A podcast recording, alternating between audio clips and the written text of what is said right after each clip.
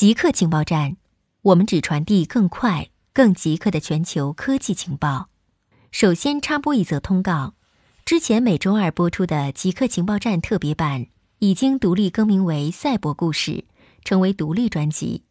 大家可以在科技行者找到新专辑，请大家关注收听。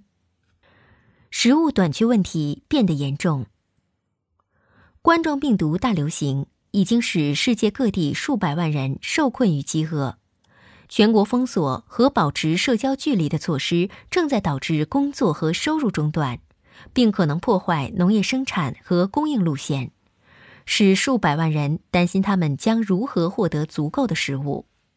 有人称，新冠病毒是个等化器，因为富人和穷人都会患病，但是当涉及食物时，这种一视同仁就不再存在了。穷人，包括贫穷国家的大部分人，正在挨饿，并且面临着饿死的可能。联合国机构世界粮食计划署首席经济学家阿里夫·侯赛因说：“世界本来已有一点三五亿人面临严重的食物短缺，但现在随着疫情爆发，在二零二零年挨饿的人可能会多出一点三亿，到年底，估计总共将有二点六五亿人被迫挨饿。”人类携带的尼安德特人 DNA 对外表和疾病基本无影响。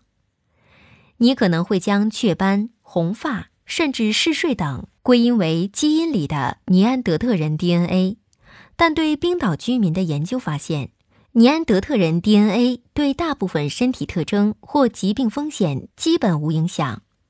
研究报告发表在《自然》期刊上。绝大多数欧洲和亚洲居民。继承了百分之一到百分之二的尼安德特人基因，美拉尼西亚人和澳大利亚原住民则继承了另一位近亲丹尼索瓦人百分之三到百分之六的基因。此前的研究认为，这些现代人类近亲的基因可能会增加患抑郁症等疾病的风险，但也增强了现代人的免疫系统，影响眼睛和头发的颜色。以及对太阳的敏感度。昆虫数量自1990年以来减少了四分之一。至今，对全球昆虫丰度最大规模的评估显示，全球昆虫数量自1990年以来减少了约四分之一。昆虫是数量种类最多的动物，是生态系统的重要组成部分。它们为植物授粉，成为其他生物的食物。回收自然界的垃圾。科学家警告，如果不遏制昆虫数量的下降，可能会对人类生存造成灾难性的影响。研究报告发表在科学期刊上。